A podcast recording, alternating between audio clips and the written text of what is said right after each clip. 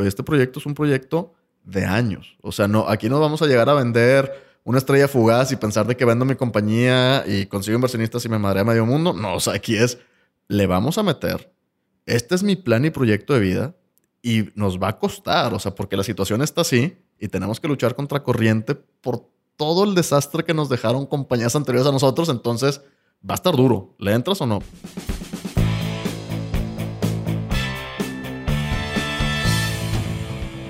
Bienvenidos a Crear o Morir, el podcast donde platicamos con personas que se han atrevido a crear su propia forma de ver el mundo. Esto sin morir en el intento.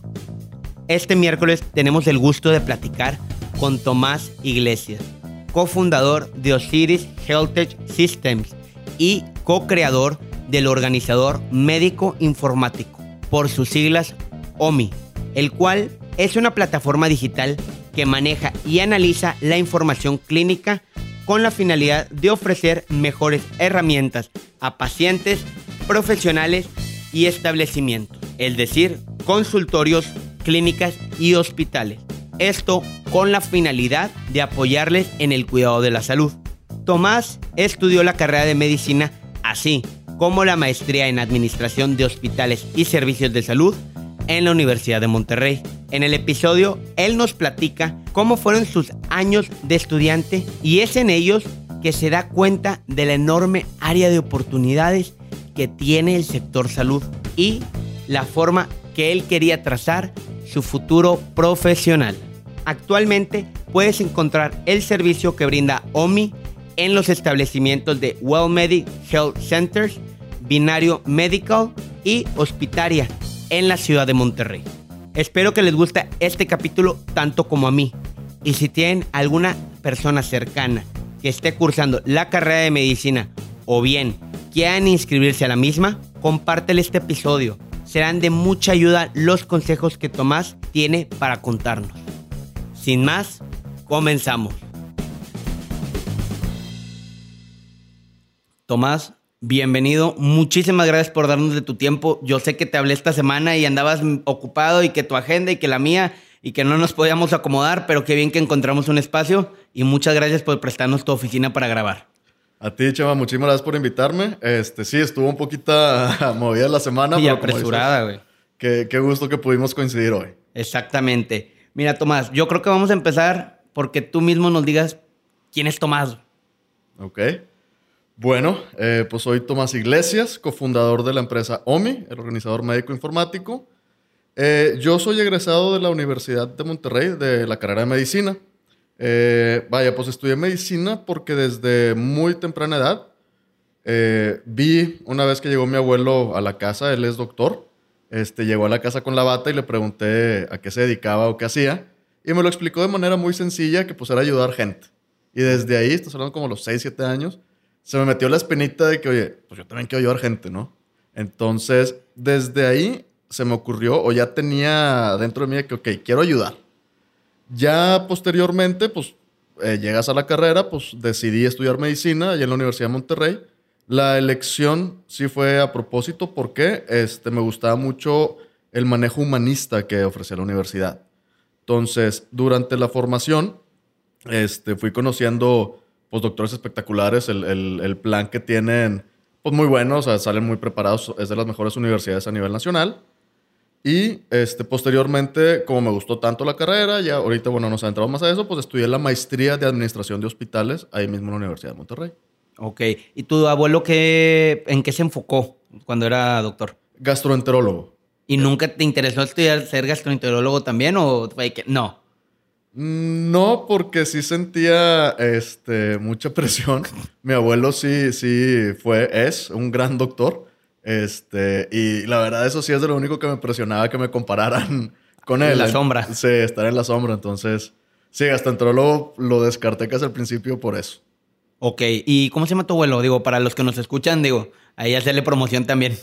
Tomás Carlos Iglesias Orozco. Ok, excelente.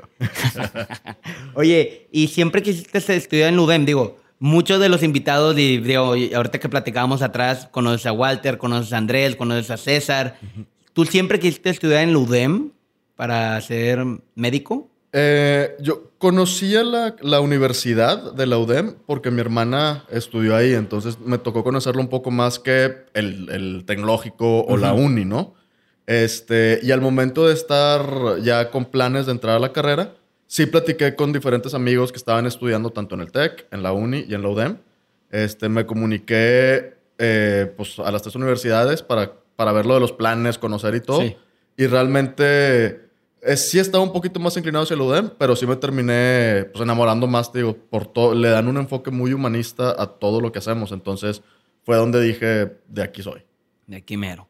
Oye, y pasaban los semestres, te, uno entra a la carrera, uno entra a cualquier con el espíritu de, güey, voy a ser el mejor, la teoría va, va a ser aplicada siempre.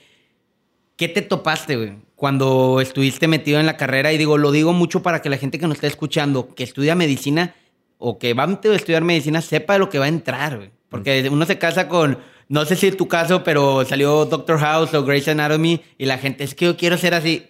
No, ahí hay un IMSS de por medio. Sí, de, acuerdo. Este, sí, en mi época estaba de moda Doctor House y todo eso, entonces te daban una visión muy romántica de, de la medicina.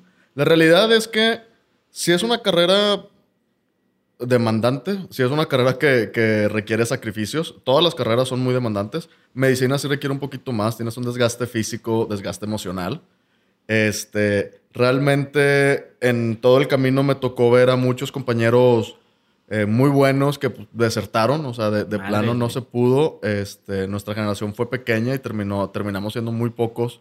Porque te digo, se va perdiendo este, un poquito la, esperanza en muchos compañeros, pero sí, los que terminamos teniendo el privilegio de, decir que estudiamos medicina, sí es gente con un chip diferente. O sea, y lo que te vas topando en la carrera, sí está, la realidad es un poquito más cruda. O sea, sí te regañan y se siente gacho que te regañen. Oye, tienes ya 23 años y ni en tu casa te gritan y de repente un profesor, un residente te está gritando, evidenciando.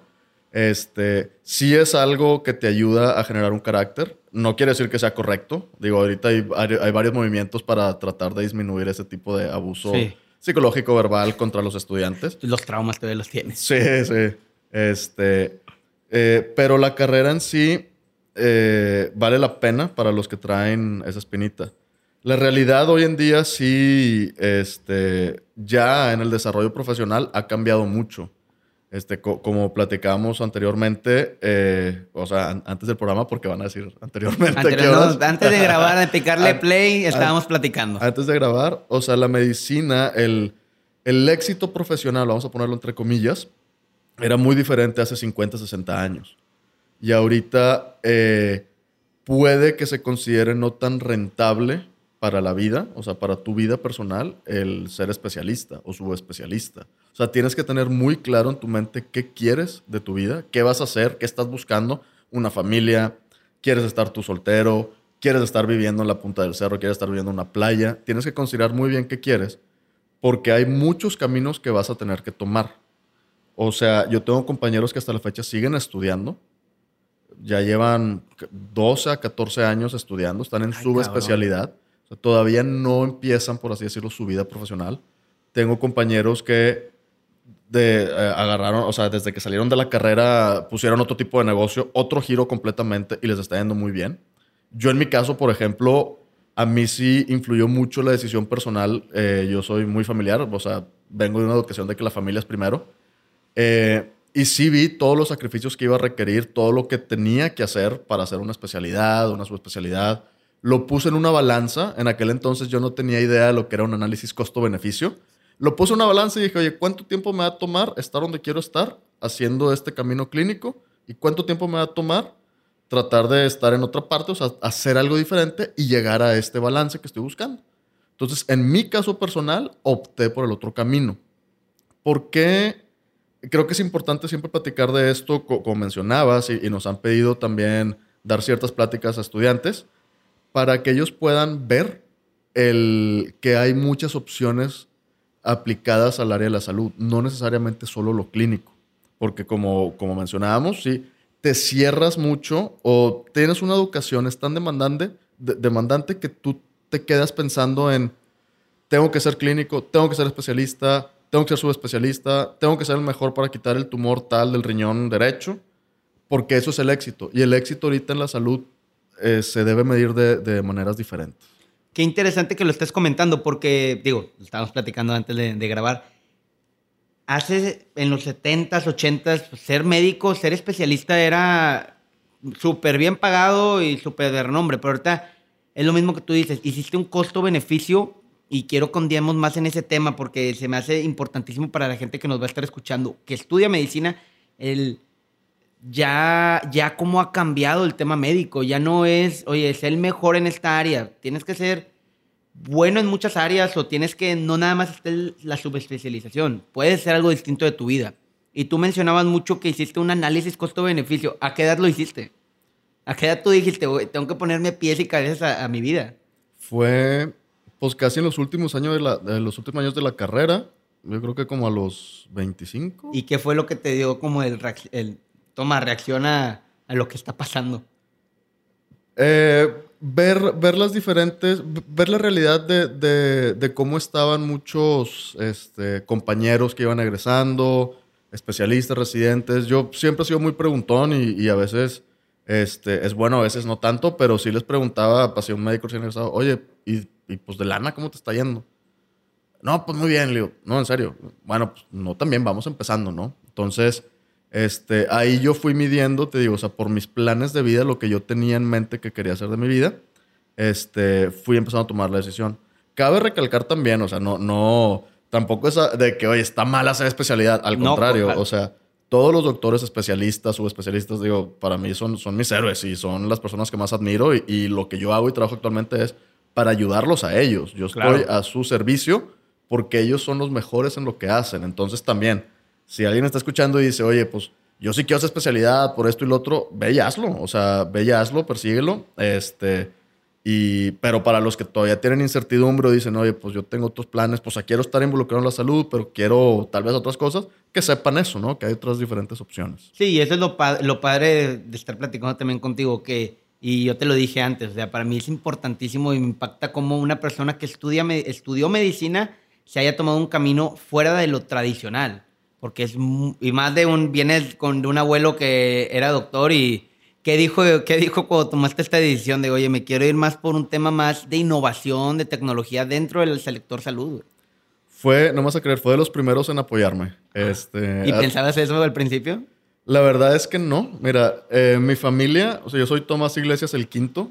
De los eh, cinco, cuatro hemos sido doctores. Mi papá fue el único inteligente que, que se fue a, otro camino. Entonces sí era un poquito de presión, o sea, de linaje, por así decirlo.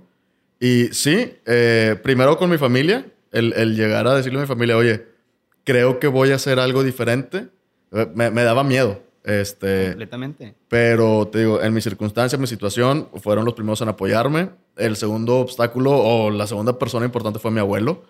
Y mi abuelo, digo, involucrado toda su vida en el sector salud, cuando le platiqué, oye, es que me quiero ir por esta cuestión de la innovación, de tecnología, porque siento que está esta necesidad, estoy detectando esto. Mi abuelo inmediatamente dijo, oye, dale. O sea, todo lo que me estás diciendo, lo entiendo. Y si tienes la capacidad, adelante. Entonces, para mí ese fue, haz de cuenta que fue de los factores que dije, voy a perseguir esto. Si, si ya me está dando el visto bueno mi familia, mi abuelo, tengo que, que darle para adelante. Meterle sí o sí. Excelente. Oye, eh, ¿esta idea se incubó ya en la maestría o en la, en la carrera? ¿O en la maestría fue cuando dijiste, aquí le damos en, la estructura? Empezó, haz de cuenta que la idea sí la, la empecé como hace 10 años. O sea, cuando ah. yo estaba de estudiante y empecé a ver esto. Sí, es, eso es, ¿de dónde sale Ok, sí, yo cuando ya empiezas a rotar en hospitales, o sea, me tocaba rotar en hospitales públicos, privados, me empecé a dar cuenta, este, porque me llegó a, tocar a mí hasta en hospitales, bueno, en ciertos hospitales, hacer notas y expedientes en máquina de escribir. O sea, que yo las veía como, la veías como reliquia, digo, en ese entonces estamos hablando que ya existían los Blackberries, o sea, ya estaba por salir el iPhone, y tú estás trabajando un martes a las 11 de la mañana este, en una máquina de escribir. dices, oye. Te impacta demasiado. Sí, dices, oye, ¿qué está pasando, no? Entonces me empecé a meter a investigar. Oye, existen sistemas, tal vez no existen. Y me topo que sí hay un mundal de sistemas. Y me puse desde entonces a investigar y ya meterme profundo, probarlos, y a, contactarlos así, tal cual, de que, oye, este, pues ahora soy estudiante de medicina y mi duda es por qué pues, no entran a hospitales. Este, ¿Mandabas correos? Sí, correos o llamadas, este, muchos aquí locales. Y la verdad es de que, digo, si llegan a escuchar, o sea, desde entonces, eh, muy. dejó muchas cosas que desear su servicio y atención, porque me contestaban así de que tú eres un estudiante de medicina, ¿tú qué sabes? Nosotros somos exitosos en hospitales. Y le digo, oye, pues discúlpame, pues yo estoy rotando en todos estos y, Nunca te he visto. Y nunca te he visto. No, pues es que los estudiantes no nos ven. Y yo, ah, pues muchas gracias, con permiso, ¿no? Desde ahí también empezó como que un poquito la espinita de que me empezaron a tratar mal como médico. O sea, como que te tratan un poquito como si fueras tonto en ciertas cuestiones, mucha tecnología.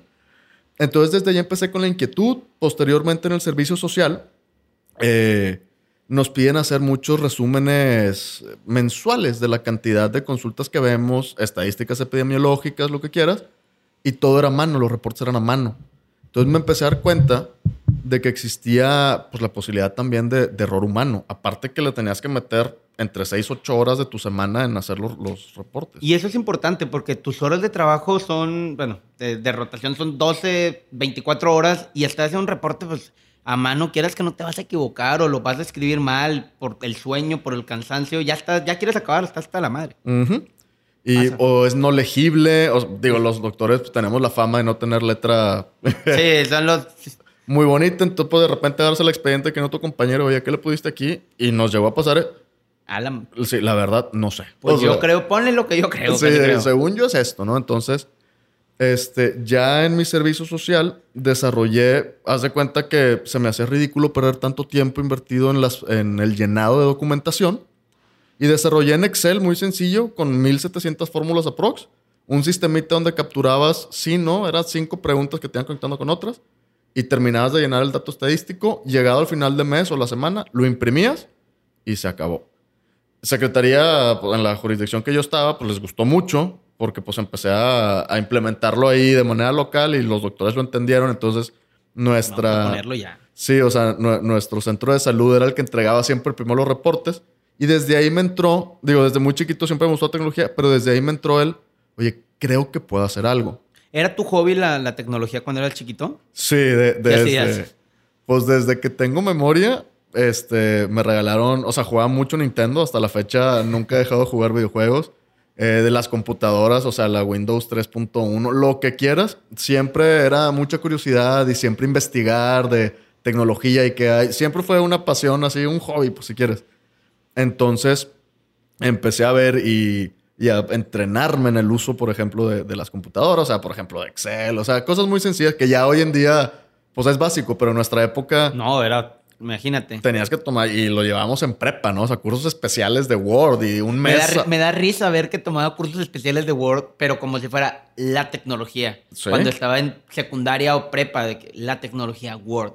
Y ahorita dices, manches, güey. O sea, esto ya lo tienes que saber porque lo tienes que saber. Viene con el, sí, viene ya los, los que están haciendo ya vienen integrados casi creo con el Word. Sí. Niños. Sí, entonces, este, de ahí eh, me empezó a dar mucha más curiosidad y empecé a preguntar un poquito. Aquí, de nuevo, mi circunstancia fue, pues, tengo familiares empresarios, o sea que ellos siempre han estado, emprendieron, tienen mucho conocimiento, educación, o sea, MBAs, entonces, pues les empecé a preguntar con la curiosidad de, oye, ¿y para poner una empresa cómo se hace?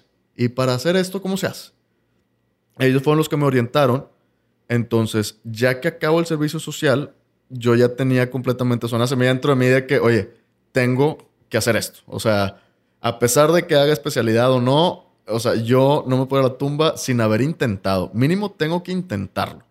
Entonces, me animé. O sea, de un día para otro fue donde tomé la decisión de que, ¿sabes qué? Voy a darle seguimiento a esto de tratar de poner una empresa y pues que sea lo que tenga que ser. Obviamente, eh, sí toma mucha dedicación, sí le dediqué mucho tiempo, o sea, previo a empezar a, a operar como tal como empresa. O sea, fue mucho tiempo yo solo de investigación, de hacer los primeros bosquejos así en un rotafolio de qué es lo que se me estaba ocurriendo, hacer el plan de negocios, aprender a pichar, o sea, todo esto. Entonces, eh, conforme iba avanzando, me di cuenta que necesitaba un entrenamiento formal administrativo. O sea, Correcto, porque ya fue muy autodidacta y me explicaban todo, pero dije, oye, pues hasta cierto punto necesito que alguien me ponga un examen y necesito un papel que avale. Entonces fue donde decidí estudiar la maestría de administración de hospitales en la UDEM. También para conocer la parte tras bambalinas de los hospitales. También me llamaba mucho la atención la parte administrativa. O sea, cómo funciona un hospital y por qué. Me llamaba mucho la atención. Entonces, decido entrar a la UDEM. Ya la idea tenía aproximadamente dos años de, de haber, haber sido concebida y llevaba un año ya trabajando en conjunto con los, con los socios actuales. Ah, Entonces, lo que me sirvió mucho ahí en la maestría, pues es empezar a, o ya poder terminar de dejar muy claro el plan de negocios. Este, el modelo, por ejemplo, lo pivoteamos de cobrarle al paciente, cobrar al doctor, cobrar a la aseguradora, hasta el modelo que tenemos ahorita. Entonces, la maestría realmente sí terminó de darme las herramientas que me llegaron a faltar en la formación médica para poder ya tomar la decisión y, una, y tener una tranquilidad de que, bueno, ya conozco este término, ya, ya sé a quién buscar, ya sé qué hacer por acá, ¿no? Entonces, este, la UDEM apoyó mucho y la maestría, pues sí, terminó de darme todo lo que necesitaba. Aquí nada más de curioso yo. ¿Qué, qué, qué te topaste cuando pues, eras doctor, rotabas en hospitales, pero a la hora de ser ahora la parte administrativa, ¿con qué te topaste tú que decías, chin? Bueno, ya sé que va- vamos a hablar del tema, pero ¿con qué más te topaste en el tema de mejora en un hospital? Híjole, que es muy complicado tener a todos felices. O sea, la verdad, ayer, justo ayer en la noche, este, le hablé con una amiga este, mucho tiempo en la noche para que me orientara a, a unas cositas que estamos haciendo de certificación, de hecho, por Secretaría de Salud. Y este, nos quedamos platicando un rato y, y terminamos en esa plática. Ella está ahorita de gerente de atención eh, a, a pacientes en un hospital aquí de, de, o sea, reconocido este, privado. Y eh, terminamos platicando eso, de la importancia de todas las áreas y la dificultad que le digo, oye, es que casi, casi, tú como paciente no tienes idea que el hecho de tú entrar, tener tu cesárea y salir con tu hijo feliz en brazos a los Ajá. tres días, todo el trabajo que tomó de no sabes cuántas personas para que tú ni te enteraras de, no, o sea, No tienes ni idea. no tienes ni idea cómo está funcionando todo tras bambalinas, el esfuerzo que pone todo el personal. O sea, y no se diga, por ejemplo, enfermería, los médicos de guardia, o sea, todos los que trabajan en hospital, el hospital es un organismo vivo que vive para darte la mejor atención y que seas feliz y que salgas muy bien de ahí. Entonces, es muy difícil. O sea, si nos ponemos a ver dificultades, es, es un número de infinidad. Lo increíble es de que hay gente muy talentosa, muy dedicada, porque todos los que trabajan en hospital están ahí porque quieren ayudar. Es, es sorprendente. Desde los de cobranza, desde los de limpieza, desde los médicos, todos están ahí con ganas de ayudar. Entonces, es, es impresionante y es muy difícil tener a todos felices, internamente y externamente. A veces pasa que también el paciente sale molesto, internamente pues hay discusiones, pero eso yo creo que es lo más complicado la parte administrativa.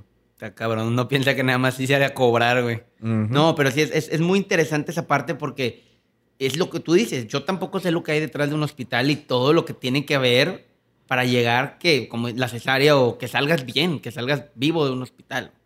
Oye, ese es, para, para mí, digo, te lo quería preguntar, estaba fuera del script, era algo que yo quería saber. Te iba a preguntar, cuando estudiaste medicina y entraste a la maestría, dijiste, chingados, yo no sabía cobrar, yo no sabía administrar. O sea, es importante porque para empezar un negocio, y como tú lo dices, pues estudiaste medicina y pues, no te topaste con ideas que dijiste, oye, ¿por, por qué no falta en mi carrera algo de, de impuestos, de ventas? Porque tú te saliste a vender. Ujú. Sí, no, eh, completamente. O sea, mi respuesta era que sí, sí me topé con todo eso, ¿no? Este, sí, sí te topas eh, y sí me hubiera gustado, eh, me lo acaban de preguntar esta semana, si me hubiera gustado que hubiera modificaciones, por ejemplo, al plan de estudios, este, para incluir ciertas materias administrativas, a mí me encantaría. Es, es complicado. Entiendo que las universidades lo han investigado. Es complicado porque de por sí la carga ya es muy pesada. Sí. Tú estás hablando de que de- lo expandimos un semestre más. Madre. ¿Qué tanta gente estaría interesada? O sea, porque tal vez hay doctores que dicen, no, yo no sé, o eso yo lo aprendí, eso lo aprendo por mi cuenta, que es súper válido. Lo más importante es la preparación clínica. Este, pero sí, sí creo, este, y hay instituciones, de hecho, eso, eso es algo muy agradable, o sea, los coworks médicos, gran parte de, de, la oferta de servicio que tienen para los doctores, que son muchos recién egresados los que entramos ahí, eh, te dan cursos administrativos. ¿Cómo? Continúa, es que ah. quiero que ahorita nos sigas platicando y que me cuentes qué es un cowork médico para la gente que nos escucha. Ah, ok, bueno, nada más para terminar, o sea, por el hecho de tú ser miembro del cowork, este tienes acceso a pláticas mensuales, este, bimensuales, administrativas, de contabilidad, de marketing. Entonces ya hay gente, o sea, directivos de estos coworks que están tratando de ayudarnos a los médicos. Eso para mí es sorprendente, es obviamente muy grato. Yo trato de asistir cada que puedo a estas pláticas este, y nos ayudan mucho los doctores. Y son pláticas muy sencillas, este, pero que desconocemos. O sea, es contabilidad 101 eh, y tal vez cualquier persona normal dice, ah, pues es que vas y te das de alta en, el, en sat.gov.mx, pero, pues para nosotros, yo hasta el servicio social conocí lo que era Hacienda. o sea, que oye, date de alta por yo que, ¿a dónde? ¿A qué? Entonces está, está cañón, ¿no? Está cañón, tienes que prepararte, no, lo hablo para todas las carreras, no nada más es, ah, soy mercadólogo, soy abogado, soy doctor, güey, tienes que especializarte en todo porque a la vuelta de la esquina el SAT no pregunta, güey. Ah, yo no supe, no, no, tienes que pagar impuestos. Pero bueno, es otra plática para otro día. Vamos a, ya entraste eh, a la, maestría, ya nos contaste qué es lo que te topaste, pros y contras, ya le diste la idea a lo que es ahorita tu proyecto. Sales a vender y con qué te topas. Cuéntanos un poco eso del, ok, ya tengo una estructura, bueno, ya está la estructura. Ahora sí, manos a la obra. Yo creo que es con lo que nos topamos todos los que emprendemos, de que trabajas todo y tú dices, no, yo desde el día uno de lanzamiento, desde el día uno que salga, voy a vender todo. o sea, todo el mundo me va a comprar. o sea, piensas que tú, no, yo salgo, lo pongo a la venta y todo el mundo ahí tengo fila, güey, esperando. Exactamente. Pero pues te topas con la dura realidad de que, oye, pues no, no jala así, ¿no? Entonces, este, para nosotros sí fue, ha sido un poco más lento porque sí existe una resistencia natural, este, ahorita de los profesionales de salud. Es lo que te mencionaba. Yo no creo que los profesionales de salud, los doctores, somos o tenemos 100% la culpabilidad de es que no uso sistemas porque no me gustan, sino que ya hemos tenido muy malas experiencias muchos de nosotros y muchos podrían darme la razón y, les he preguntado, me han dado de que, oye, es que, ¿por qué te voy a contratar a ti tu sistema para manejar mi consultorio de expedientes? Hace dos años estuve con uno que es de una empresa grande y me fue bien mal y me cobraron carísimo y no quiero volver a saber nada, entonces prefiero utilizar Word, prefiero utilizar Excel o prefiero utilizar pluma y papel y hazle como quieras. Entonces, la resistencia que tenemos ahorita, con la que nosotros seguimos enfrentándonos desde que salimos hasta ahorita, es tratar de explicar a los doctores de que entendemos, porque yo también lo viví, o sea, yo estuve de lado de que me tocó ver estas compañías que nos dan un servicio pésimo y te quieren cobrar un ojo de la cara. Y aparte te dicen, es que si tú no entiendes cómo usarlo, tú eres el del problema. Y eso, oye, pues, pues, pues, espérame. O sea, imagínate que Facebook te hubiera hecho eso. Facebook llega, sale. ¿Alguien llegó a capacitarte a usar Facebook? No. No. Imagínate que no hubiera jalado Facebook o no jalaba como tú lo entendías. ¿Qué hubiera pasado? Lo dejas de usar. Exacto. Entonces, aquí estás hablando que tú contratas un sistema y te venden el sistema, oye, los primeros seis meses a 100 pesos, pero necesitas seis meses de capacitación. Y ahí te va toda la cuenta. cada mes cuesta 10 mil pesos. Oye, espérame, o sea, ¿por qué me vas a capacitar seis meses por una plataforma que tengo que usar todos los días? Tiene que ser una plataforma amigable. Exactamente. Entonces, este, estamos hasta la fecha tratando de, quitar esa imagen que ya dejaron muchas empresas aquí, entre los doctores, me incluyo. O sea, gran parte de, nuestra obsesión como empresa de dedicarle la gran mayoría del tiempo a la experiencia de usuario, o sea, las ventanas que ven, es a consecuencia de eso. Yo es lo que les agradezco, por ejemplo, a mis competidores, de que, oye, gracias a ti, este, yo me puedo enfocar en, en saber qué hacer correctamente. Entonces, eh, pues obviamente llegas y le presentas al doctor y se lo dejas, oye, demuestra gratis. Sí, luego lo reviso, luego lo reviso, luego lo reviso, hasta que se dan un tiempito de revisarlo y dicen, oye, fíjate que sí me gustó el tuyo. ¿De cuánto estamos hablando? Órale, doctor, pues ya, este, pero sí es es lo que más hemos batallado, la resistencia natural de nuestros usuarios médicos. Es nuestro primer obstáculo. Y como decíamos, lo platiqué de forma muy rápida antes de, empezar el capítulo. Pues muchas veces el doctor ya está grande, o sea, son gente, pues, gente experimentada de muchos años y están acostumbrados al papel y lápiz o al Word y ya son expertos. Y decirle, yo aprendí esto, llevo 30 años haciéndolo así y tú me quieres sacar un sistema cabrón. Y más si le das un sistema tan complejo que dice, no, mejor ni me meto. Y el tuyo, en este caso, es muy friendly, es muy amigable y la gente lo entiende. Oye, cuéntanos un poco porque yo conozco lo que tú haces, pero quiero que la gente también conozca qué es, primero, por qué OMI y luego de qué se trata. Ok. Bueno, este, OMI significa, son las siglas de Organizador Médico Informático. Este, nosotros empezamos con la idea de hacer sistemas digitales inteligentes para ayudar a la gestión y manejo de consultorios y la información de salud. Este, nos enfocamos en crear herramientas porque nosotros entendemos esto, esto es fundamental, o sea, entendemos que la base de la atención a la salud son los profesionales de la salud. La herramienta tecnológica, por más que mucha gente sueñe y diga ahorita, va a reemplazar al doctor, tienen que traer realidad de que el doctor jamás va a ser reemplazado. Eso suena un chorro, güey. Sí. ¿Por qué? Por el puro hecho de e, el, ser humano. O sea, el, ser humano buscamos otros seres humanos en nuestros momentos vulnerables, ¿no? Completamente. O sea, esto no es científico, esto nada más pues, lo sientes. Tal vez hay gente que dice, claro que no, yo si me enfermo voy y me tiro abajo de mi cochera y soy feliz. Bueno, pues cada quien, ¿no? Por la gran mayoría de nosotros buscamos una atención. Somos seres sociales al final del día y como hay una frase que dice, el humano no es una isla. O sea, tienes que estar rodeado de gente. Aunque yo no, yo estoy solo bien.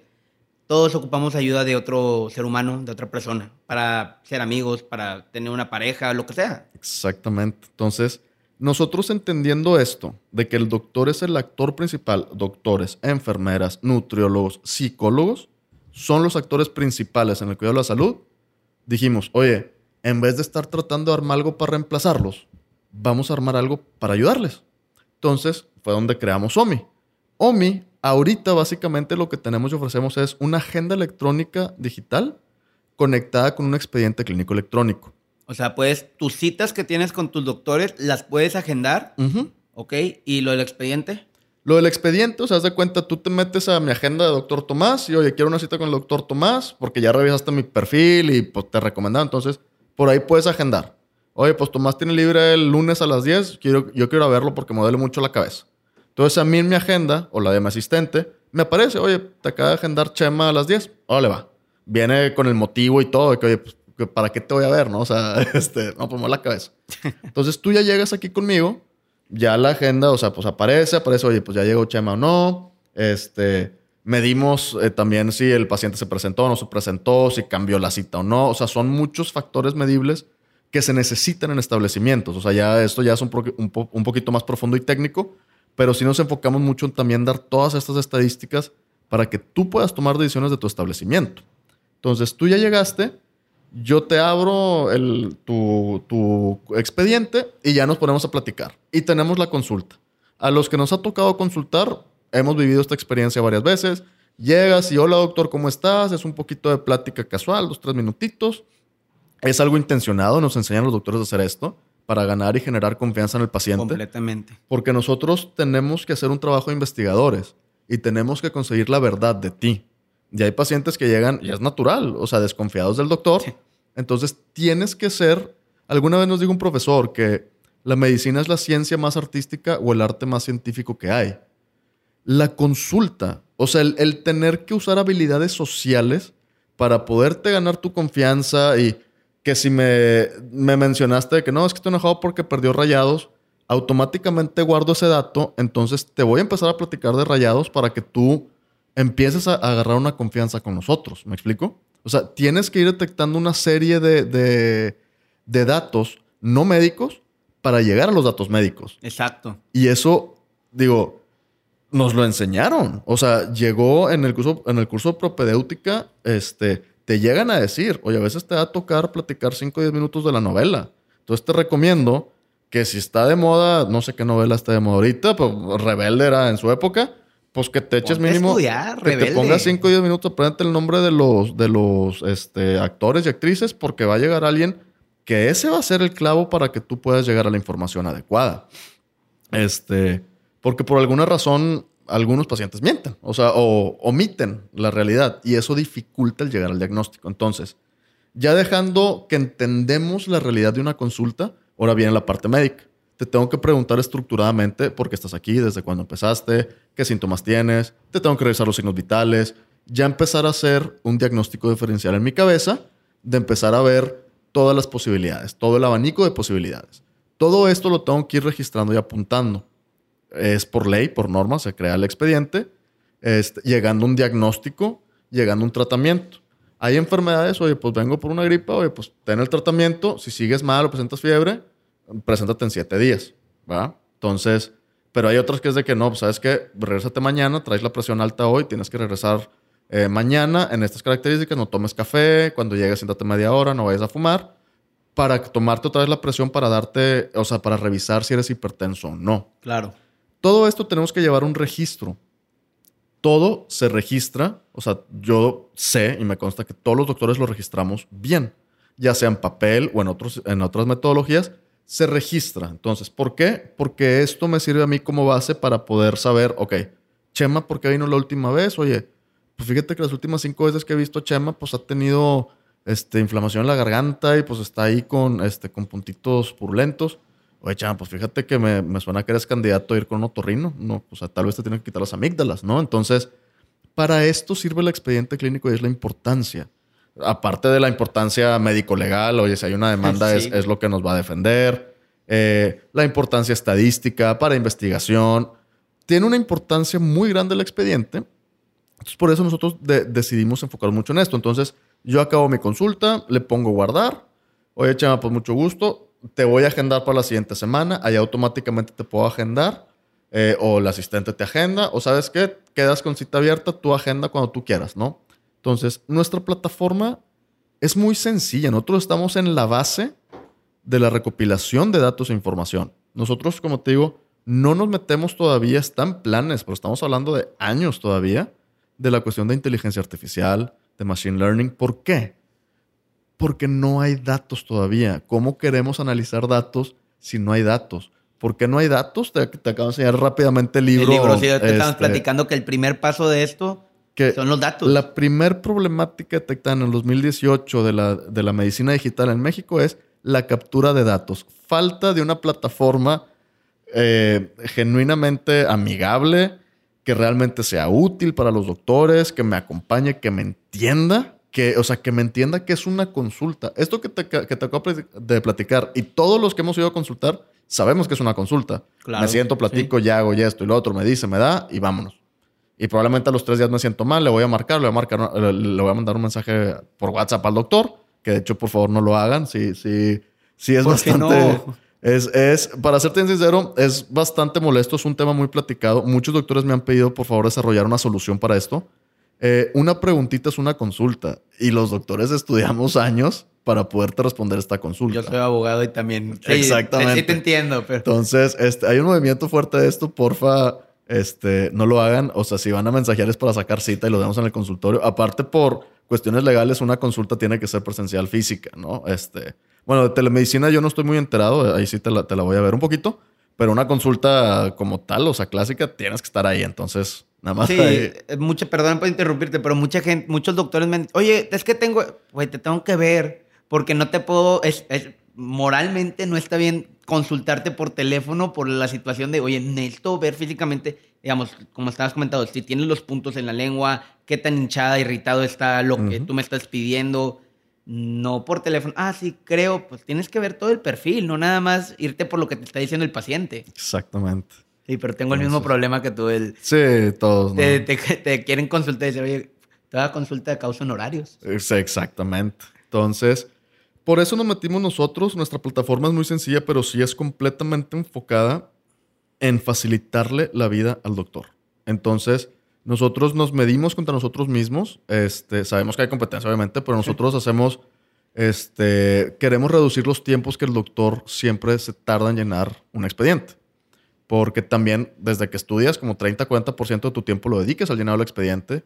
En la práctica profesional también dedicas bastante tiempo al llenado del expediente. Y nosotros metimos diferentes funciones y modalidades que le facilitan la vida, o sea, le reducen mucho el trabajo al doctor, apegados a la ley y a la norma para también protegerlo legalmente. Entonces, eso es lo que hacemos en OMI. En OMI trabajamos en crear plataformas digitales para ayudar a, todos los profesionales de la salud creo que vivimos ahorita en la época de, la recaudación o recabación de datos, que es la palabra correcta. Digo, voy a salirme un poco del tema, pero Facebook todo el tiempo son datos, datos, y es lo que falta, o sea, recabar datos en el tema médico para, y es lo que quiero también tocar un poco, que tal vez la gente, pues nada más es una agenda, no, no, no, no, no.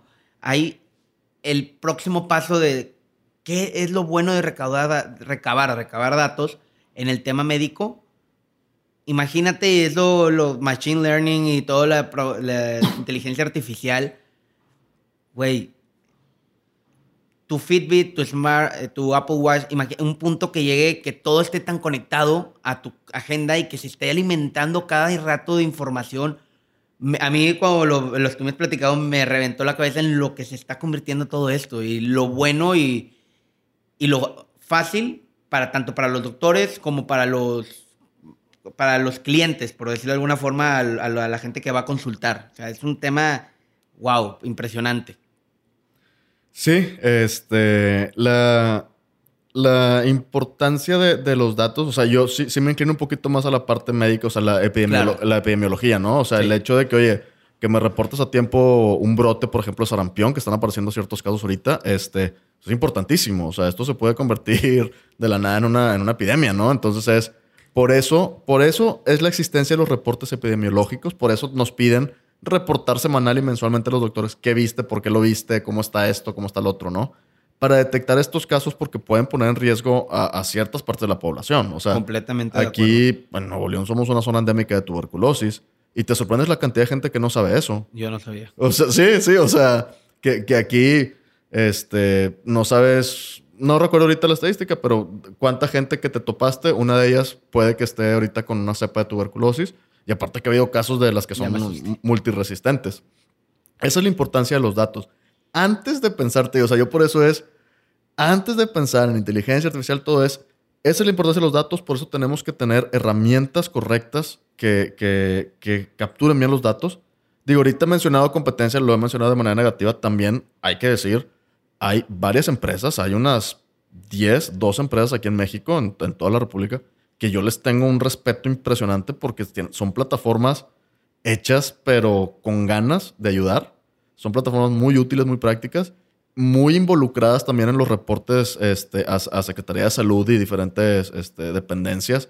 Este, o sea, es gente que entendió el, el, o sea, de qué se trata esto del sistema, de la salud digital. O sea, que no es nada más como que ay, está de moda y quiero ayudar y quiero recopilar y quiero saber machine learning. O sea, es gente que entendió y está trabajando muy bien y es gente que para mí son, son modelos a seguir. Claro. Entonces, dicho esto, el esfuerzo de pensar en inteligencia artificial, machine learning, o sea, los usos que le podemos dar, sí, son prácticamente infinitos, ¿no? O sea, desde lo más importante, un término que se está utilizando nuevamente es la medicina predictiva. O sea, ya ni siquiera preventiva. O sea, para prevenir obesidad, oye, pues no comas esto, ponte a hacer ejercicio, ¿no? Aquí predictiva era lo que me mencionabas hace ratito antes de empezar a grabar, de que, oye, vamos a poder tener la posibilidad de saber qué riesgo vas a tener tú de desarrollar diabetes a los 37 años porque el Fitbit te está registrando que nada más estás dando mil pasos al día. Y estás durmiendo cinco horas al día, güey. Estás, y estás comiendo mal tantas calorías. Entonces, ahí te parece que, oye, síguele y a los 35 eres diabético. Oye, mejoraste tu estilo de vida, se ajusta el algoritmo para decir, oye, bien, ahorita hasta los 45 te vas a ser diabético. Oye, pero ¿por qué? Si ya estoy, bueno, tienes cierto, cierto riesgo este, ya por la carga genética, que ahí es también lo que capturado mucho nosotros. O sea, todos los antecedentes tenemos que agarrar y conectar todo lo que han tenido nuestros, nuestros, o sea, nuestros antepasados, o sea, nuestra línea familiar, para poder tener una manera de predecir qué probabilidad tienes de presentar una enfermedad. Entonces, claro que le podemos dar un uso impresionante. Yo creo que, y es lo que de donde partimos nosotros, es el primer paso. O sea, los que realmente conocemos del health tech, antes de tener que hacer otra cosa, es tenemos que arreglar esto de la recopilación de datos. Y la problemática número uno siempre ha sido, que te digo, nos echan la culpa a los doctores, Sí. de rechazo por los doctores. Y nunca se preguntaron por qué rechazamos. Nosotros, pues yo en mi caso, sí llegué a preguntar por qué rechazamos. Y se lo pregunté antes de siquiera empezar el proyecto. Fueron alrededor de 250 colegas, o sea, estudiantes, residentes, doctores externos, platicando de, de plataformas con ellos. Y obviamente, pues esos, esos resultados de estudio son míos y míos nada más y no se los voy a enseñar a nadie. Pero me dieron todas las bases con las que trabajamos hasta la fecha de qué es lo que no tengo que hacer para que me rechacen. Entonces, este, y te sorprendes que la cantidad de doctores que me dicen, oye, fíjate que yo contraté un sistema acá, jamás me ha preguntado lo que tú me estás preguntando. O del sea, sistema. sí, o sea, es nada más de que pues me dan y me dicen y que el mejor y que esto y que me ahorra y que facturas y, y pero nunca nadie llegó a preguntarme, oye, ¿te está sirviendo lo que estoy haciendo? ¿Qué necesitas? Imagino. Entonces, este... Que sea ese, ta- ese tacto de persona, de, oye, te está sirviendo, cómo te sientes con el sistema, qué te puedo mejorar, no nada más, o sea, no dar, dar opciones y que, la- que el que tiene el servicio también se sienta como que hay alguien, un humano atrás de todo esto. Exactamente. Entonces, te digo, sí se le puede dar mucho uso de inteligencia artificial, estoy completamente de acuerdo, pero sí, digo, yo soy fiel y creyente y que nada de esto va a funcionar hasta que Primer paso. arreglemos la captura y transmisión y compartir los datos. Y eso es importante porque también nos, nos saltamos una parte importante de, oye, traes tu expediente. A veces los expedientes son muy celosos de los doctores o de los hospitales. O sea, tú ya tener tu propio expediente clínico y llegar y ya no es que no tengas la small talk o la pequeña plática con el doctor, pero ya él tiene bases de, ok, tuvo, eh, tuvo esta enfermedad a tal edad, tiene, ya está un poquito mejor preparado lo que va a ser una siguiente consulta para ti. Entonces, lo que te vayan a decir el doctor, lo que te vaya a recomendar, va a ser con antecedentes, no nada más de lo que le estás platicando en ese momento. Exactamente. Bueno, aquí este, yo sí defiendo mucho ta- también como doctor y a, y a las instituciones, porque me ha tocado que mucha gente eh, reclama eso, de que es que el doctor no me quiso dar mi expediente, el hospital no me quiso dar mi expediente, me dio nada más una hojita. Bueno, por norma, el establecimiento donde se crea el expediente físico tiene 100% de responsabilidad de resguardar ese expediente. Entonces, Sí, yo confío en ti, Chema. O sea, no sé, yo soy hospital A. Este, oye, Tomás, pues préstame el expediente porque tengo que ir a ver a mi doctor al, al hospital B. Es, oye, la verdad es que te puedo dar un resumen. ¿Por qué no me lo das? Obviamente no te explican eso, pero si yo te lo doy a ti, tú te vas y me lo regresas a la mitad, me lo regresas roto, no me lo regresas, Es mi problema. es mi problema. Exactamente. O sea, y luego llegas tú bien vivo y, oye, pues te voy a demandar a hospital A porque perdiste mi expediente. Nadie le va a preguntar, oye, Chema, ¿y tú? Pero tú lo tenías. No, va a decir ah, hospital A, ¿por qué se lo diste a Chema? Me explico. Entonces, es lo que mucha gente no sabe y por eso no podemos dar los expedientes. No es porque no queramos. Sí, mucha gente tiene la idea de que no, son bien gachos y es para cuidarse de demandas y es. No, no, no. La ley no nos deja. Por eso no, no, no lo podemos entregar, ¿no? Este, obviamente sí, sí, sí puede haber, como dijiste, o sea, de celos profesionales, lo que quieras, ¿no? Pero también la otra parte es, oye, si, porque si te doy tu expediente, se lo das al otro doctor, el otro doctor no sabemos quién es, el otro doctor es bien distraído, se sube al camión y dejó tu expediente en el camión, sepa quién va a tener toda tu información el día de mañana, ¿no? Porque es información muy sensible. Con la información del expediente le puedes hacer daño a una persona. Entonces, es información muy sensible. O sea, las metodologías de protección que tiene que haber alrededor del expediente, tanto físico como digital, son muy fuertes. Este, y se implementan muy bien en nuestro país. Este, entonces, digo, no, no son los culpables. Este, entonces hay que encontrar maneras de poder transmitir la información. Y ya están. Es, es, es, lo más increíble. La norma está tan bien elaborada que te da guías para explicarte cómo compartir la información. O sea, si tú el día de mañana vas a hacer una plataforma, no sé, de, para estar midiendo cuántos pelos se te caen al día y necesitas información médica, me hizo de Tomás, este, pues hacemos un convenio. Primero que nada, tiene que tener todas las, las medidas de seguridad que nos pide la norma. Segundo, autorización obviamente del, del paciente. Y tercero, la encriptación de nuevo que la norma te manda. Entonces, no tiene mucha ciencia. Eh, el expediente clínico electrónico único, que es un sueño, es una utopía que todo el mundo habla, todo el mundo cree que estás hablando de un solo sistema. O sea, de que OMI va a ser el expediente clínico único de todo México. Eso no va a suceder jamás. El expediente clínico único es cuando las plataformas tipo OMI u otros competidores nos apeguemos a la norma y estemos obligados a compartir la información como nos pide la ley. Ahí se crea el expediente único. No es un sistema. Entonces, pues Pero como dices, es utópico. Exacto. O sea, sí, porque ahorita, o sea, hay, hay, muchos que no se quieren apegar a la norma porque, como dices, están recopilando información y el día de mañana la van a utilizar o ya la comercializan. O sea, hubo eh, hace poco me, hablaron un par de, compañeros de, un hospital aquí grande, este, como que estaban probando meter una plataforma y les empezaron a, les empezaron a llegar correos, a sus correos personales, de que bienvenido a la plataforma, no sé qué. Y ellos de que, ah, caray, espérame. espérate. Sí, o sea, o sea, los dieron de alta el hospital, pasó sus datos y aquellos se tomaron la libertad de que ya te puse como usuario, sin preguntarles a los doctores. Entonces, no, está bien grave. Exacto. Entonces, y estos, haz de cuenta que, pues ya sabes, ¿no? El, día de mañana, pues te empiezan a caer promociones de, compañías que nunca hayas visto. De que, ah, oye, pues está tal medicamento, tal precio. De que, oye, ¿cómo conseguiste mi correo?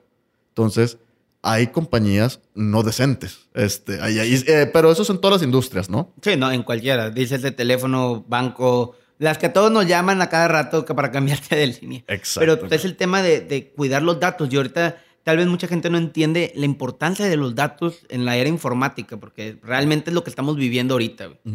Una pregunta, ¿qué en este trayecto que son, ya que pusiste manos a la obra a, tu proyecto, ¿con qué te topaste? ¿Cuál ha sido la experiencia que más te ha marcado dices, chingados, o que más te ha llenado? Hmm. La... Yo creo que pues esto, y es de los tres socios, o sea, eh, lo más complicado hasta la fecha fue el conseguir a los socios este, correctos. Eh, te digo, yo empecé esto, la idea, 10 años. Y durante los 10 años fui, pues dije, oye, pues necesito una plataforma software. ¿Quién me lo puede hacer? Y pues lo primero fue a cotizar con empresas aquí de desarrollo de software a la medida. Luego me, me cayó el 20 que dije, oye, ¿cómo voy a hacer yo una empresa de software y si estoy outsourceando lo que voy a hacer? O sea, no me hace sentido. Necesito yo tener gente experta. Y luego fue entrevistar, pues ya sabes, te pasan contactos o buscas estudiantes de que, oye, fíjate que tengo este proyecto, estoy buscando un socio. Todos muy buenos, muy habilidosos, pero cada quien como que con su mente, había cositas que no empatábamos, o sea, eh, yo de repente sí soy muy pasional, entonces como que necesitaba alguien que me pudiera balancear en esa cuestión. Este, y busqué mucho tiempo y no daba y no daba y no daba y no daba y no daba.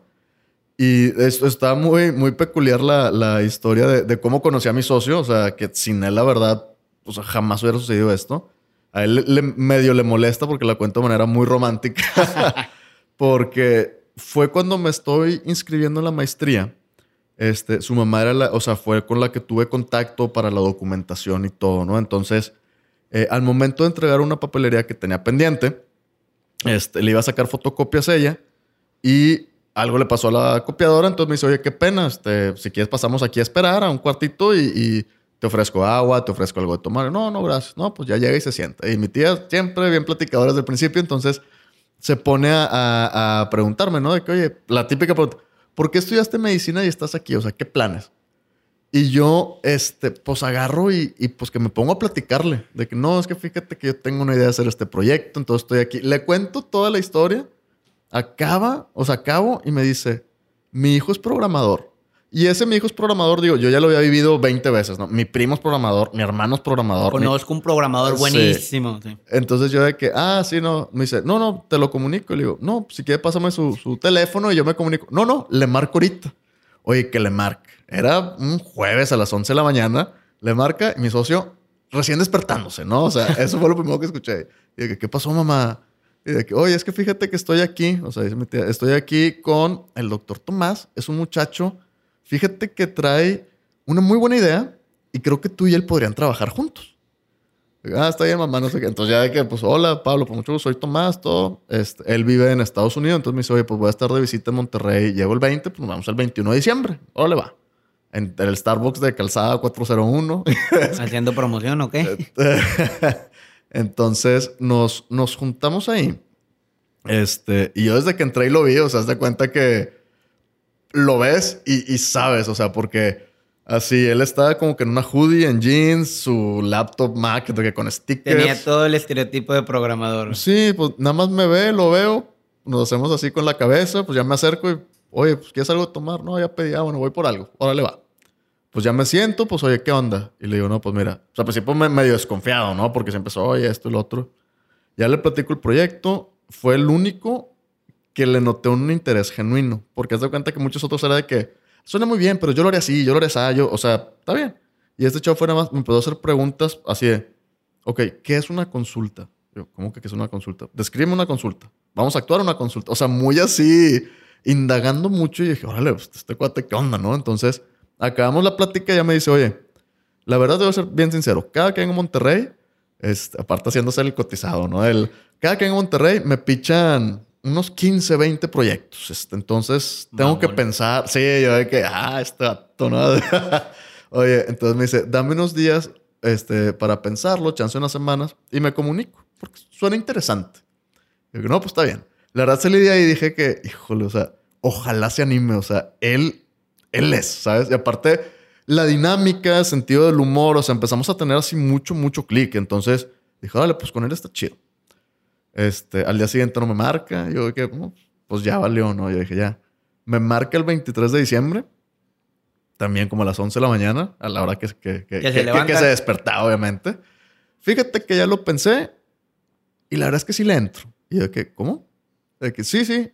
Estaba buscando un proyecto grande porque yo le expliqué, le dije, este proyecto es un proyecto de años. O sea, no, aquí no vamos a llegar a vender una estrella fugaz y pensar de que vendo mi compañía y consigo inversionistas y me madre a medio mundo. No, o sea, aquí es, le vamos a meter. Este es mi plan y proyecto de vida y nos va a costar, o sea, porque la situación está así y tenemos que luchar contra corriente por todo el desastre que nos dejaron compañías anteriores a nosotros. Entonces, va a estar duro. ¿Le entras o no? Órale va. Oye, desde que entra, haz de cuenta que como si nos conocíamos de toda la vida. O sea, desde ese día, nunca hemos dejado de platicar por WhatsApp. O sea, y fue, oye, ok, necesitamos hacer esto, esto y esto. O sea, daba instrucciones como ahorita, ya que tenemos mucha confianza. Este, como si nos conociéramos de toda la vida. Necesitamos traer a tal y a tal, y hay que contratar a un diseñador, y tenemos que juntarnos a ver esto y el modelo, y esto y lo otro. Entonces, o sea, haz de cuenta que fue automáticamente. Eso fue lo más difícil a encontrarlo. Y esta historia, digo, la, la, comparto para que mucha gente, porque me he topado con mucha gente que quiere entrar a la parte digital. Sí que lo que más batallan es esto. Entonces, como que la, moraleja de todo esto es, siempre estate preparado para platicar tu idea. Lo, que te dicen, o sea, la puedes pichar. O sea, yo se la piché a mi tía, a la mamá de este chavo, y terminé dando con él. No me imagino ningún otro escenario que yo hubiera terminado dando con él. ¿Me explico? Sí, no. Estaba en Estados Unidos. Ajá. O sea, entonces, este, siempre sé persistente. O sea, yo estuve buscando cinco años el socio estratégico hasta llegar. Fue lo más difícil. Y ya lo parte bueno, o sea, nuestro, yo creo que el logro más grande que nos conmovió a todos fue, bueno, fueron varios, ¿no? O sea, la primera vez que vimos la plataforma funcional, después de años de planearla, dibujarla y todo, o sea, ver algo así ya en alfa funcional fue como que a mí se me salió una lágrima que, vale, o sea, wow. Posteriormente, la primera vez que la probó una doctora en pruebas cerradas, o sea, fue una compañera, de hecho, la maestría, este, la prueba, pues nosotros viendo de que pues entendió. Luego fue ya una prueba no cerrada, o sea, una prueba controlada, pero ya fue una doctora remota. Y la primera vez que un doctor eh, nos dijo que lo estaba usando, y esto fue relativamente reciente, que lo estaba usando todos los días y que realmente le ayudaba, o sea, para nosotros fue el éxito más grande. O sea, cuando un doctor nos dice de que, oye, ¿me estás ayudando? Wow. Wow. O sea, o sea, eso es para lo que estoy. Y por favor, dime, doctor, si te estoy arruinando la vida, te estoy entorpeciendo, dímelo porque necesito saber para mejorar. Es el feedback, es la retroalimentación que uno ocupa, güey.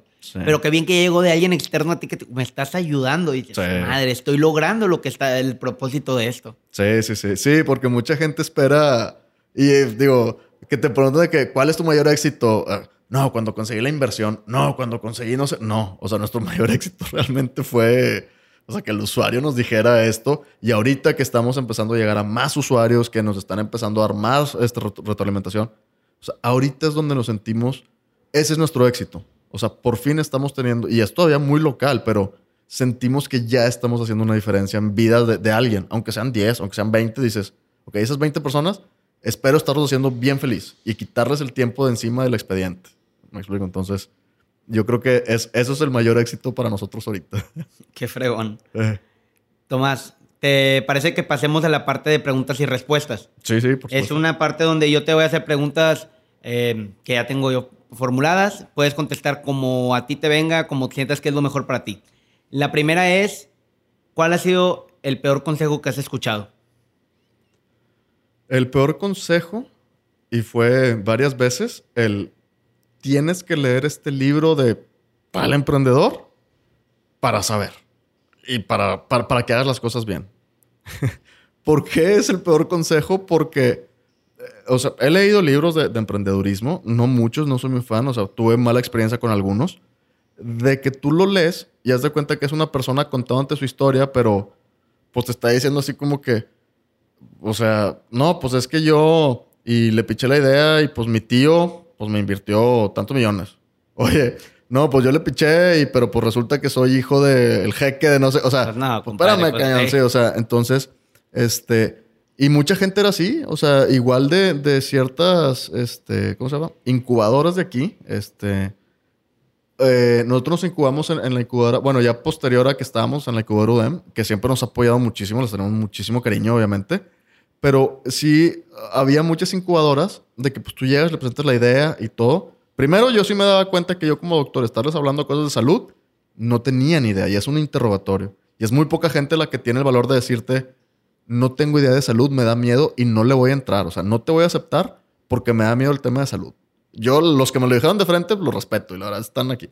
Pero tú desde que, no, no, no, mira, léete este libro y cuando acabes, vuelve a sacar cita con nosotros. Oye, ve ese libro y pues es de, un fulanito del tech. O sea, algo así de que dices, oye, que, o sea, con todo respeto, tipo, híjole, qué bueno que le fue bien a él.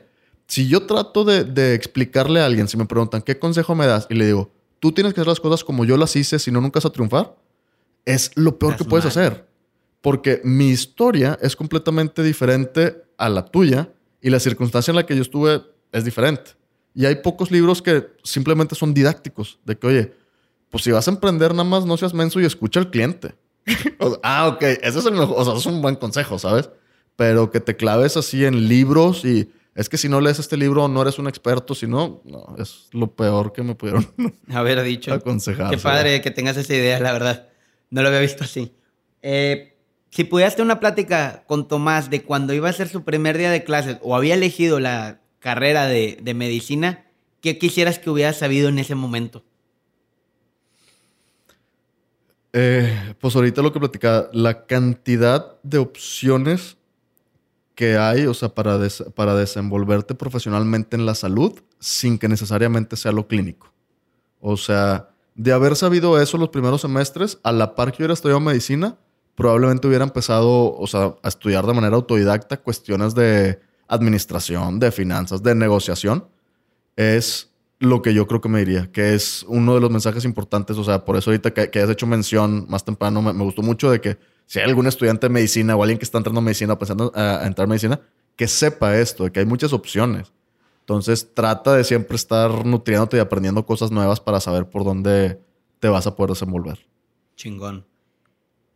Para Tomás, ¿qué significa ser una persona exitosa? O tener éxito.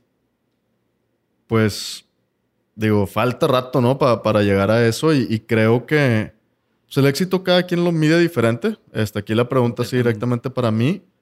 Y para mí el éxito es, la verdad, poder ir a dormir sonriendo. O sea, después de, digo, estas, estas últimas semanas han estado Empezamos a trabajar a las 7 de la mañana, acabamos a la 1 de la mañana del día siguiente, pero nos vamos a dormir contentos. O sea, eso es éxito, ¿sabes? O sea, no, no medir tanto por pues, los ingresos y a cuánta gente, que si me reconocen y que esto. No, o sea, es nada más, yo me siento contento, el equipo está contento, los socios, todos estamos contentos, sentimos que tenemos un sentido de vida, bueno, eso es éxito. E, eso es lo que, lo que me hace pues, feliz, ¿no? O sea.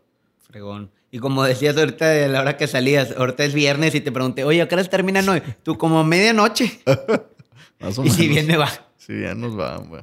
Tomás, ¿libro o película favorita? Película favorita, Forrest Gump. ¿Y por qué? Me faltó eso. ¿Qué encuentras en Forrest Gump? Híjole, pues es una historia, o sea, para mí es, es una historia muy completa de superación, obviamente, de, de romper eh, límites. Eh, trata de también, eh, pues de muchas cuestiones familiares, de, de, nunca perder la fe, de mantener siempre la bondad, de ser trabajador. Este, y me ha tocado verla en muy diferentes épocas de, de, de mi vida. O sea, desde chiquito, pues salió, que fue en el 95, ¿no? Más o menos. Entonces, me ha tocado verla, este y como que siempre encuentras un mensaje diferente, o sea, dependiendo de lo que estés buscando en el momento que tú estés, o sea, ves algún detallito de la película, este... Y sí, es más que nada como que motivacional, ¿no? O sea, de... o sea, no, yo no sé de cinematografía, de que no, es que mira qué actorazo y qué digo, pues obviamente pues, ganó Oscars, creo, o sea, nunca me he clavado mucho en eso, pero es una película que siempre te deja un mensaje bonito, te pone buenas, o sea, no sé, te, me da fe, ¿sabes? Para... La voy a tener que volver a ver, llevo rato sin verla, güey. ya nos contaste un consejo que te dieron, un consejo que te das a ti mismo y nos falta qué consejo le darías a la gente emprendedora o a la gente que va, a empezar. Puede ser emprendedora o que estudia medicina. Digo, tú estás en muchos campos. La verdad, o sea, el único consejo es jamás, jamás se rindan. O sea, jamás, digo, yo, yo toda la vida he hecho mucho deporte, hice muchos años box, o sea, es jamás jamás bajes la guardia. O sea, siempre estás dentro del ring. Por más que estés golpeado, y a qué me refiero con golpeado es, eh, va a estar difícil. O sea, no, no, no es fácil. Vas a batallar, vas a sacrificar cosas, vas a tener noches sin dormir, vas a, vas a dudarte y cuestionar a ti mismo, pero nunca te rindas. O sea, eso es lo único que a nosotros nos ha mantenido donde estamos. Te puedo decir que en los cinco años que empezamos a entrar a competencias de startups, nunca ganamos un primer lugar. O sea, siempre fue máximo segundo lugar, tercer lugar, y nos consideraban que el proyecto no era viable, que bla, bla, bla. Te puedo decir la fecha que todas las empresas, ideas, proyectos contra los que perdimos, cinco años después, ellos ya no existen. Ah, la madre. OMI es el único que sigue ahorita vigente y ya estamos tanto constituidos con clientes, con movimiento. O sea, nunca ganamos. Y era, era, era duro, era, era derrota. Hubo varias veces que yo llegué llorando el coraje de que, ¿cómo me ganó? Fulanito este, este, chincheros, o sea, mi proyecto no me están entendiendo que yo quiero cambiar la salud aquí en México, bla, bla, bla. Y de coraje llorando y dices, pero nunca nos rendimos. O sea, éramos, si quieres, tercos, obstinados, perseverantes, como quieras ponerle, pero es nunca rendirse. O sea, vas a tener muchas derrotas. Benditos, o sea, los que ganan todo el tiempo y están ahí exitosos, ¿no? Qué bueno por ellos. Pero la gran mayoría, los mortales de, de verdad, sí, sí batallamos mucho. Y es nunca rendirte, porque aparte eso te enseña, por ejemplo, ya en la operación. O sea, oye, sales al mercado y no vendiste. Pues digo, no vas a llegar también llorando de coraje, es que malditos clientes. O sea, ¿qué vas a hacer? Oye, tienes que hacer algo. Estás ahí en el ring. Si bajas las manos, pues va a llegar la vida a noquearte, ¿no?